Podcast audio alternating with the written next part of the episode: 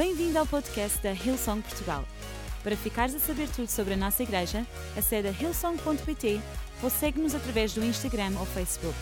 Podes também ver estas e outras pregações no formato vídeo em youtube.com.br hillsongportugal. Seja bem-vindo a casa. Então, abra sua Bíblia em Efésios, capítulo de número 1, de 1 a 10. Efésios, capítulo 1, de 1 a 10. Eu vou ler a Bíblia. Você pode pegar em papel ou no seu smartphone. E depois nós vamos anotar seis princípios desta palavra. O que tem a ver esse texto conosco? Paulo escreveu esta palavra à igreja de Éfeso. Éfeso, como igreja, não existe mais. As ruínas lá na Turquia são só ruínas. Mas a palavra de Deus é muito mais do que um texto para o passado. Sobretudo, é palavra rema para nós hoje. Então, os princípios do passado hoje estão plenamente atuais para a minha vida e a sua vida hoje, para Hillsong, aqui em Portugal e ao redor do mundo. Então diz assim, Efésios capítulo 1, versos de 1 a 10. Paulo, apóstolo de Cristo Jesus, pela vontade de Deus, aos santos e fiéis em Cristo Jesus que estão em Éfeso. A vocês, graça e paz da parte de Deus e nosso Pai e Senhor Jesus Cristo. Bendito seja o Deus e Pai de vocês Senhor do nosso Senhor Jesus Cristo, que nos abençoou com todas as bênçãos espirituais nas regiões celestiais em Cristo, porque Deus nos escolheu nele antes da criação do mundo para sermos santos e irrepreensíveis em Sua presença. Em amor, nos predestinou para sermos adotados como filhos por meio de Jesus Cristo, conforme o bom propósito da Sua vontade para o louvor da sua gloriosa graça, o qual nos deu gratuitamente no amado. Nele temos a redenção por meio de seu sangue, o perdão dos pecados de acordo com a sua riqueza da graça de Deus, o qual nos derramou sobre nós com toda a sabedoria e entendimento e nos revelou o mistério da Sua vontade, de acordo com o seu bom propósito que Ele nos estabeleceu em Cristo. Verso 10 e último: isto é, de fazer convergir em Cristo todas as coisas, celestiais e terrenas, na dispensação da plenitude dos tempos. Amém? Que Deus abençoe essa palavra no meu e no seu coração. E daqui vamos tirar os princípios para aplicar na sua vida pessoal, familiar, nos seus negócios, em tudo que você faz. Porque quem tem Jesus tem tudo. Quem tem a palavra de Deus aplicada tem uma segunda melhor, uma semana melhor, porque a Bíblia nos abastece, a palavra de Deus nos alimenta. Quem anda com Jesus e com a sua palavra anda de tanque cheio. Então, não vive à mercê de uma vida de alimentar-se de qualquer coisa. Quando você sai de um bom restaurante e você se alimenta bem e alguém lhe oferece algo, o que, que você diz? Não, obrigado, eu estou satisfeito, eu não preciso. Então, quem tem Jesus, quem se alimenta da palavra, ele vive uma semana que ele pode correr com cavalos, porque ele está satisfeito. Quem vive com fome, não se alimenta da palavra e da presença de Jesus, aí com fome se alimenta de qualquer coisa durante a semana. Então, hoje, nesse domingo, dia de casa cheia, da família reunida a celebrar Jesus, da, do louvor subir, da unção descer, da palavra entrar na nossa mente e no nosso coração para que na sua segunda você possa, de fato, correr a carreira que lhe está proposta, o destino que Deus tem para você, de tanque cheio, satisfeito, para você viver tudo que Deus tem para a sua vida. Amém? Papai, obrigado por esta linda manhã. Obrigado porque a casa cheia de filhos e filhas, irmãos e irmãs, vai nos levar na tua presença a uma semana vitoriosa em Cristo. Use, ó Deus, a tua palavra que o Senhor já deu para mim, me abençoou, para repartir aos meus irmãos e minhas irmãs nesta manhã, aqui e em todos os outros sítios da Rio Song Portugal. Nos abençoe e fale conosco, Espírito Santo. Sairemos daqui melhores do que entramos, porque a tua palavra transforma forma. Oramos no nome precioso de Jesus. Amém. Sua força está em sua identidade. Você pode dizer isso comigo? Sua força está em sua identidade. Quem tem uma identidade bem resolvida não vai se confundir com esse tempo tão desafiador, porque tem muita gente que, por não saber quem é, então aceita ser o que não é. Você precisa saber quem você é em Cristo, para que, com uma identidade bem resolvida, você possa então cumprir os planos e propósitos de Deus para você e chegar bem ao seu destino final. Cada um que está aqui tem, de fato, uma identidade a viver. Em 1 João capítulo 2, verso 6, está também aí no multimídia, diz assim: aquele que permanece nele deve andar como ele andou. Então, quem aqui permanece em Jesus? Então, esta semana você vai andar como ele andou. Jesus, ele não andou perdido. Jesus andou com um significado, sentido e propósito. E assim, independente da sua idade, independente do seu sexo, independente da sua profissão, você tem Jesus. Então, você tem uma identidade nele. E onde você for, o que você vai fazer, você vai andar como ele andou. Irineu de Lyon, dos pais da igreja, ou chamado Irineu de Esmirna, que viveu no segundo século, ele disse: Ele se tornou o que somos para que pudéssemos ser aquilo que ele é. Você pode dizer isso comigo?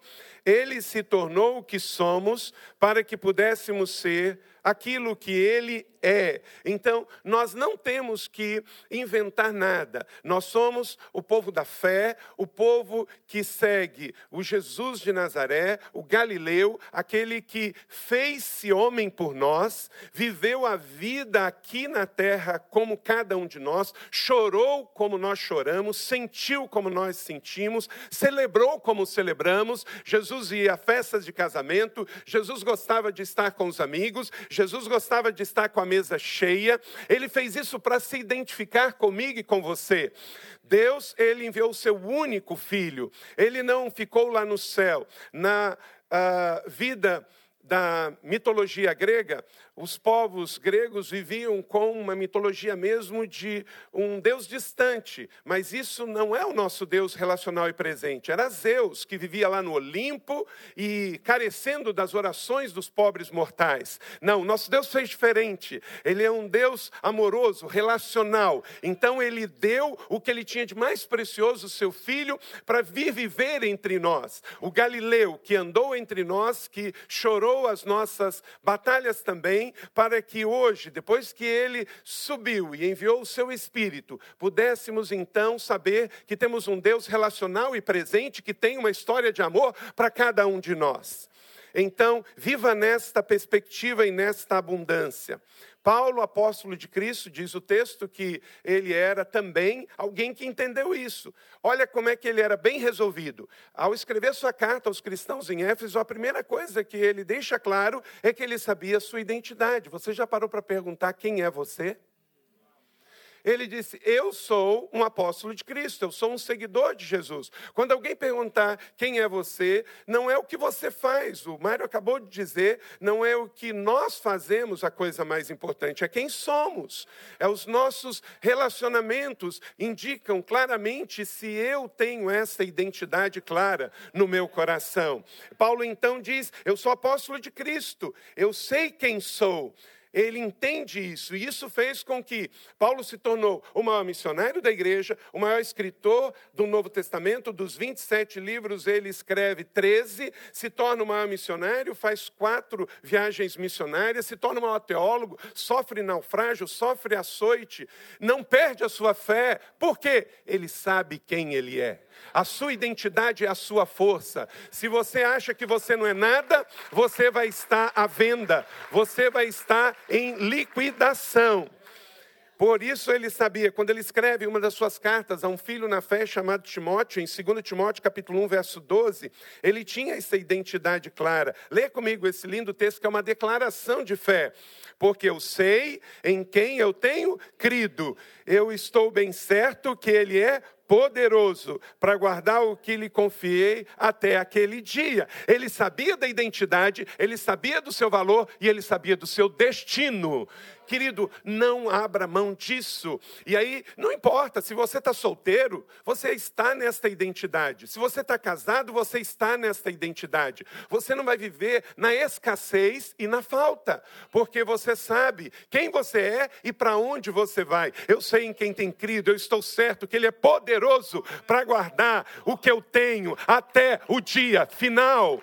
E aí as minhas escolhas e decisões da segunda-feira no seu trabalho amanhã vão estar repletas disso, independente do que você faz. Então anote aí seis princípios que você já tem. Você chegou aqui com isso se você tem Jesus. E se você não tem Jesus, você pode sair daqui absolutamente com essas verdades latejando no seu coração. Então, para que você viva uma vida de identidade bem resolvida, estabeleça esses seis princípios. O primeiro dele, você é abençoado. Você pode dizer isso comigo? Eu sou abençoado. Você não vem na igreja para ser abençoado. Em Cristo você é abençoado. A igreja não pode ser um supermercado da fé. Nós sabemos que nós estamos aqui, isso aqui é uma casa, nós aqui que temos Jesus já recebemos, então nós já somos. Agora estamos aqui todos celebrando. E você sai daqui como um agente transformador, como um missionário para ir repartir. Você não vem para cá para poder mendigar alguma coisa. Em Jesus você já tem, você já é, você é aquele que já recebeu. Nós não demos, como o Murilo acabou de fazer o momento aqui dos dízimos e ofertas. Eu não dou para receber, eu já dou porque eu já recebi. Eu estou sempre na perspectiva de devedor da graça de Deus. Então, bendito seja o Deus e Pai de nosso Senhor Jesus Cristo que nos abençoou. Você é abençoado. Você já é, você tem isso um bom depósito do Senhor. Paulo, então, de tanque cheio, ele pode dizer isso. Agora, você tem que entender que as suas bênçãos estão depositadas nas regiões celestiais. Não tem a ver necessariamente com o que você tem na conta corrente, qual o seu limite de crédito, mas tem a ver com o que você tem na sua mente, no seu coração, na sua fé, na sua espiritualidade, a grandeza do que você tem dentro de você. Você sabia que tem gente que é tão pobre, tão pobre, que a única coisa que tem é dinheiro? Ele não tem fé, ele não tem relacionamentos, ele não tem amigos, ele não tem família, ele tem dinheiro. Pensa bem, não é isso que Paulo está dizendo. O dinheiro é uma bênção e a prosperidade é bíblica. Mas não podemos jamais confundir as coisas de que o que Paulo está dizendo é de que abundância tem a ver com o que eu posso possuir no mundo material. É muito maior, é muito maior. Viva para a grandeza. Você não será, você é abençoado. Quem tem Jesus tem tudo. Rode sempre assim. Romanos capítulo 8, 37 diz: Mas em todas as coisas, é todas as coisas mesmos, nas adversidades da vida. Se você está passando por uma segunda-feira, creia, você vai chegar na sua terça, você vai chegar na quarta, pode até atravessar uma sexta difícil, mas o seu domingo vai chegar. O seu domingo sempre chega e você renova a sua fé nele, em todas as coisas, por aquele que nos amou primeiro. Por isso, nós estamos sempre na perspectiva de que Jesus já veio, Jesus já deu, eu já recebi, estou de tanque cheio, então por isso eu sou abençoado. Você é abençoado. Você não vem na igreja para ser. Segundo princípio, você é chamado. Veja o verso de número 4 do texto que acabei de ler com você. Porque Deus nos nos escolheu nele antes da criação do mundo para sermos o quê? Santos e irrepreensíveis na sua presença. Então olha para cá. Você não é chamado porque você é pastor. Você não é chamado porque você é missionário, você não é chamado porque você é profeta. Ok, a Bíblia tem em Efésios 4 os dons de governo, tem em Romanos 12 os dons de serviço, 1 Coríntios 12 os dons de serviço, mas o nosso chamado é antes, é o chamado para seguir Jesus, é o chamado para ser um cristão, é o chamado para ser separado. Mesmo sabendo que vivemos no mundo, nos contextualizamos na cultura para poder comunicar, falar, alcançar, repartir, mas nós já temos uma identidade celestial em Cristo Jesus. Então você foi chamado chamado sim. Você que é um artista, você foi chamado. Você que é um empresário, lá na sua empresa, não esqueça, pise lá amanhã como um chamado. Você vai alcançar pessoas que o Mário e eu não vamos alcançar aqui na igreja, mas na sua empresa você é um missionário. Você na sua escola, na sua faculdade, desde que você tenha consciência do chamado. E você disse sim a esse chamado. Você respondeu. E foi muito antes Deus já te amava tanto que antes de você nascer, ele já pensou no seu chamado. Então, você pode até ter tido um nascimento, uma, a sua mãe pode ter tido uma gravidez não planejada, mas o seu nascimento foi planejado por Deus. Porque antes da fundação do mundo, ele sabia que você estava nele. Então, você é chamado sim, e chamado para fazer diferença neste mundo. Um outro princípio aqui, guarde isso sempre no seu coração. Você é filho. Você é filho. Verso de número 5: Em amor nos predestinou para sermos adotados como filhos, filhos. Você não é órfão. Você não é uma pessoa qualquer. Você foi adotado como filho. Então, isso precisa estar na sua mente e no seu coração, para que você, nas horas mais difíceis da vida, você não se sinta abandonado. Pai não abandona filho. Você pode atravessar uma adversidade, mas você vai saber que o seu papai está com você. Ele vai estar, se você está celebrando, ele está celebrando com você. Se, ele, se você está chorando, ele está chorando com você. Porque pai está sempre presente na vida dos seus filhos. Um cristão ele precisa entender isto para que as suas melhores escolhas sejam escolhas de quem vive em paternidade. Porque órfão, às vezes, na rebeldia, na escassez, escolhe para chamar atenção, escolhe para que os outros possam ver, escolhe para provocar alguém, mas quando você entende que você é filho, você sabe que há uma herança para você, você sabe que tem um pai presente com você e você sabe que o seu futuro já está garantido.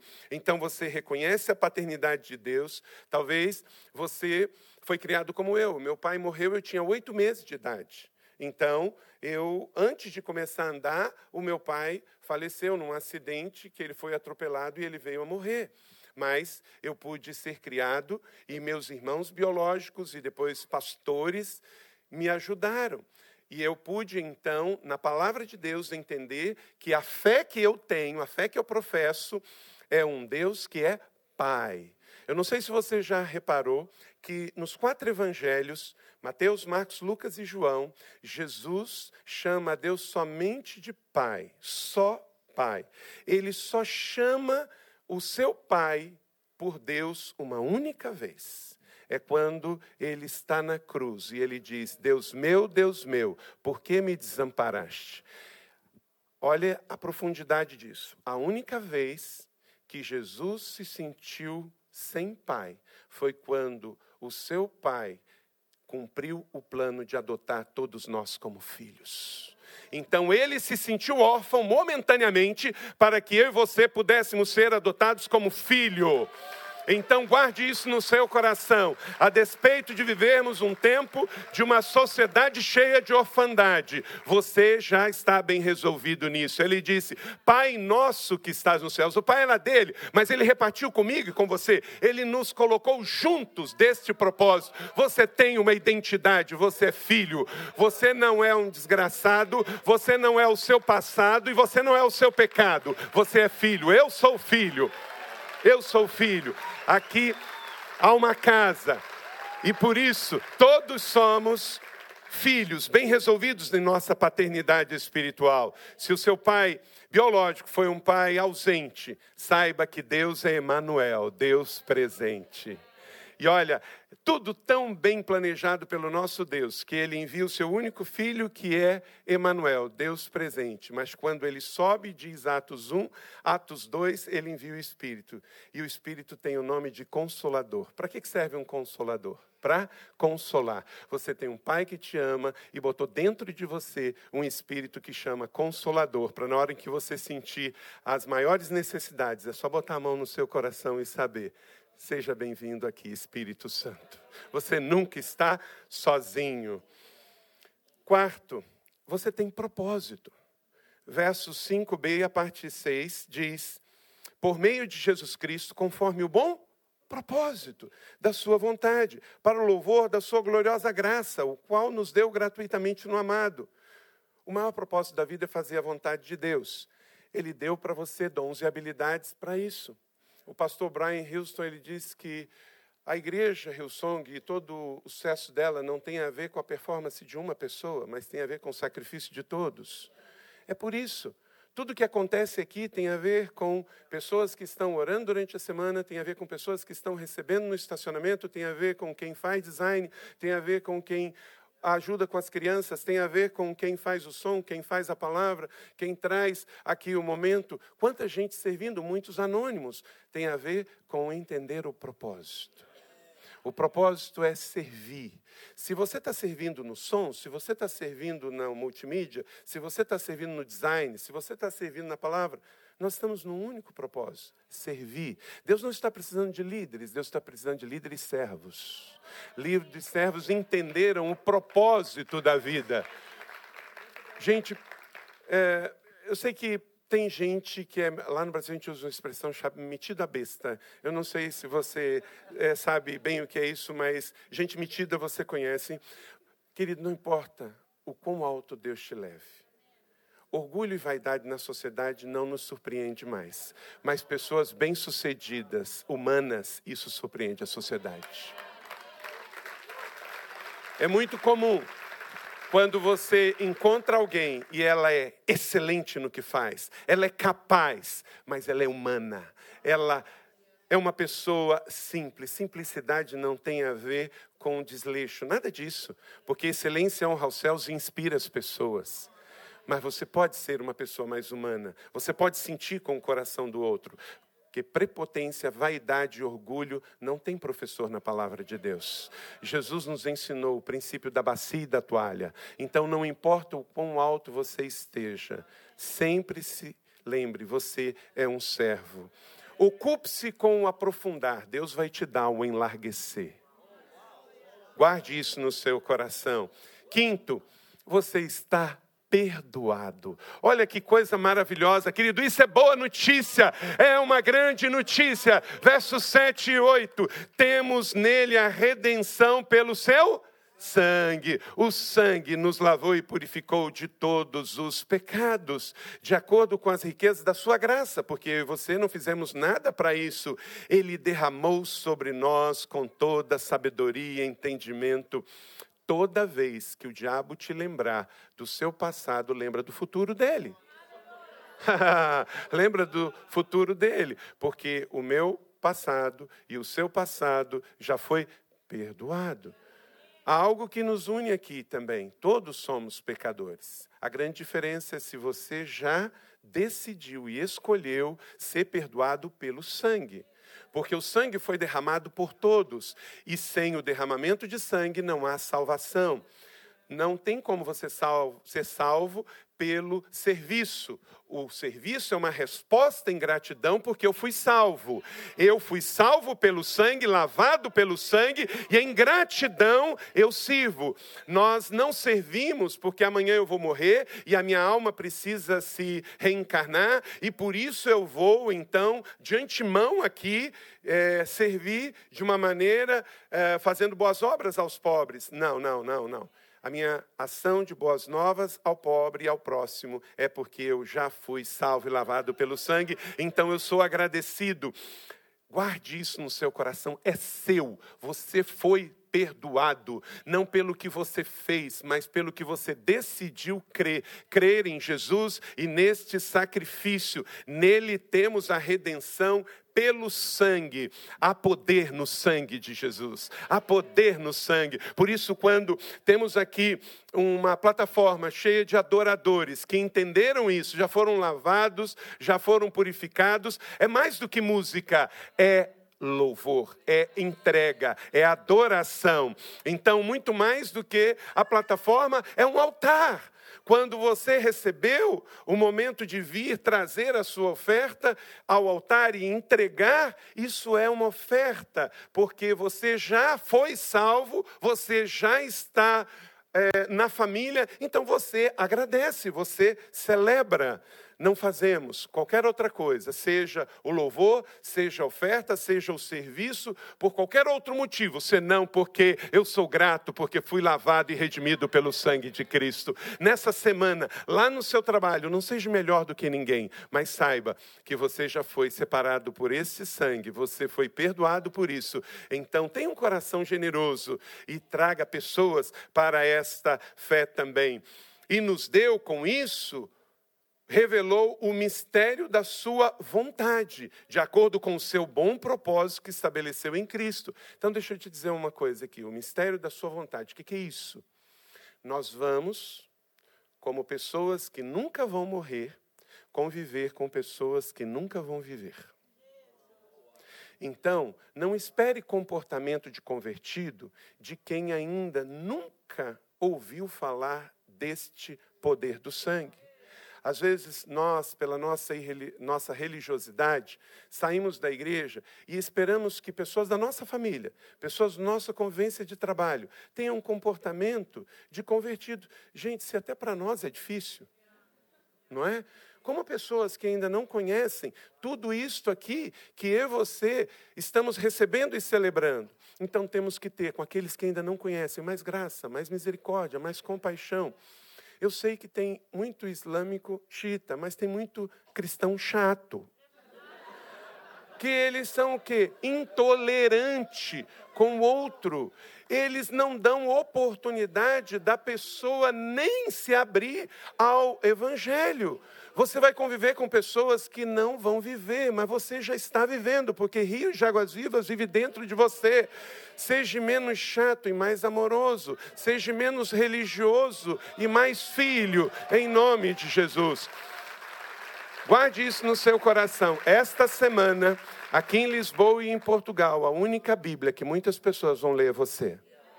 Você e eu somos as cartas vivas. Então, a Bíblia não é chata, o Evangelho não é chato, Deus não é chato, o Espírito Santo não é chato. Por que, que às vezes somos chatos? Porque queremos avaliar os outros pela nossa ponto de vista e religiosidade. Então, mude isso, mude a sua roupa. Passe a viver como perdoado. O perdoado entende, bom, se eu fui perdoado, ah, ele também pode. Pense agora naquela pessoa mais difícil da sua família, mais difícil do seu trabalho, mais liberal, mais uh, estranho, mais esquisito. Ele pode também. Sabe por quê? Porque você foi. Você foi. Cara, assim, um cara como você, minha irmã, se alguém como você foi transformado, Jesus pode transformar todas as pessoas. Porque quem aqui não era uma pessoa difícil, mas o Senhor te achou, eu sei. E sexto e último, você tem destino. Você não está à deriva, você não está assim, indo para qualquer lugar, diz o texto, verso 9, 7 e 8, que fomos perdoados. Já o verso 10 diz assim: isto é, de fazer convergir em Cristo o quê? Todas as coisas, nos céus e na terra, na dispersão da plenitude dos tempos. Tudo convergir em Cristo. É para lá que você vai. Você não vai para o inferno, você não vai para o vazio, você não vai para a loucura, você não vai para a escassez, você já tem destino. Você vai para Cristo. Vai estar no seio de Abraão, vai estar no lugar mais seguro da terra. Não pelo que você fez, mas pelo que Jesus fez por você. Porque a conta, tetelestai, já foi paga antes. Tudo que é por Jesus vai para Jesus. Tudo que é sobre ele se manifesta nele. Você em Cristo não espalha, você une. Você não separa, você traz. Não tente ganhar pessoas através de ganhar argumentos. Senão você pode ganhar argumento e perder a pessoa. Já pensou no dia final, onde tudo deve convergir em Cristo, você chegar lá? Então, Senhor, ganhei esse argumento com João, esse argumento com Pedro, esse com a Maria, esse com a Teresa. Jesus vai olhar para mim e falar assim: Carlito, mas onde estão as, o Pedro, o João, a Maria e a Teresa? Não, Senhor, eu ganhei os argumentos. Eu, teologicamente, eu defendi, a, fiz a apologia apologeticamente, e eu ganhei todos os argumentos. Filho, você não entendeu nada. Eu morri por pessoas, eu morri por vidas. Não tem um texto na Bíblia que fala que eu e você temos que ser advogados dele. Pelo contrário, João capítulo 2, 1 diz que ele é o meu advogado. Então não brigue com pessoas no seu trabalho, na sua escola, na sua universidade, por causa de teologia, por causa de doutrina, por causa de argumento. Ame as pessoas e deixe que o espírito que está dentro de você vai fluir para essa pessoa. E ele vai ver que há algo diferente em você. Há uma identidade que te revestiu do pé à cabeça. E com isso você sabe que você está na abundância do Pai. É abençoado, é chamado, é filho, tem propósito, foi perdoado. E por isso você tem um destino. Quem tem um destino, uma vez um corredor na São Silvestre, uma das mais famosas uh, corridas de rua lá do Brasil, acontece no dia 31 de dezembro. O João da Mata ganhou. E um repórter chegou para ele e perguntou: Mas observamos que em você, em nenhum momento, você olhou para trás. Aí ele disse: Abre aspas, só olha para trás quem teme ser ultrapassado. Querido, não olhe para trás. O pior endereço para se morar é no seu passado. O seu passado já foi perdoado em Cristo Jesus. Olhe para frente. Há uma corrida, há um destino. Você é uma filha, você é um filho, adolescente, jovem, adulto, terceira idade, casado, separado. Você tem um destino. Convergir em Cristo todas as coisas. Então, não deixe que coisas do passado, pecados, coisas que te travavam, bolas que estavam presas nos seus pés, levando você a ser uma pessoa amarga, ressentida. Tem pessoas que acordam de manhã, parece que tomaram uma mamadeira de vinagre, ficam azedas o dia inteiro. Não, você começa o dia lendo e lembrando que você tem identidade, uma identidade de abundância, de satisfação em Jesus. Queridos, você não vive os seus piores anos, você vive os seus melhores anos eu e Mário, os pastores aqui, o Rubens, nós não falamos isso como frase de efeito. É identidade, Efésios, nessa mesma carta, capítulo 3, verso 20 e 21. Olho nenhum viu, mente nenhuma imaginou o que Deus preparou para aqueles que o amam. Querido, se você olha hoje a sua vida e está passando um momento difícil, eu me solidarizo com você. Mas quem disse que terminou? Não terminou. Se está ruim é porque não chegou ao fim. A sua sexta vai passar, o seu domingo vai chegar. Não por frase de efeito, mas por causa desses princípios que são para você. O preço já foi pago. Basta você decidir crer. Tem pessoas que estão olhando com os óculos, vendo tudo ruim. A vida está ruim. Ah, 2019 só vai ser bom ah, 2000, em 2020. Não, 2019 é bom porque hoje a melhor definição de tempo é hoje. O melhor tempo é agora. Em matéria da fé cristã, gente, eu vejo pessoas que estão por aí só colocando coisas negativas. Espera aí, eu fico olhando, será que ele está lendo o mesmo evangelho? Será que ele está vendo a mesma realidade? Gente, as maiores igrejas em 21 séculos da cristandade, elas existem hoje. Nunca houve. Olha o que aconteceu no Coliseu. Estava ali 6 mil pessoas celebrando Jesus e se inspira uma nação. Então, nós nunca tivemos tanta literatura cristã, nós não tivemos tantas músicas cristãs gravadas, inspirando, nós nunca tivemos tantas agências missionárias, nós nunca tivemos tanta Bíblia traduzida, nós nunca tivemos tantas igrejas. Então, peraí, não deixe que o seu momento interior possa guiar o seu mundo exterior. O seu momento exterior vai passar. Por quê? Porque Jesus está dentro de você e ele te levará de glória em glória, porque a vida do justo é como a luz da aurora que vai brilhando, brilhando, brilhando até ser dia perfeito. Você recebe essa palavra da fé sobre a sua vida? Então eu quero orar com você. Eu quero orar com você e também ore pela sua vida, para que você saia daqui com esse tanque cheio, com a palavra abundante sobre a sua vida e o seu coração.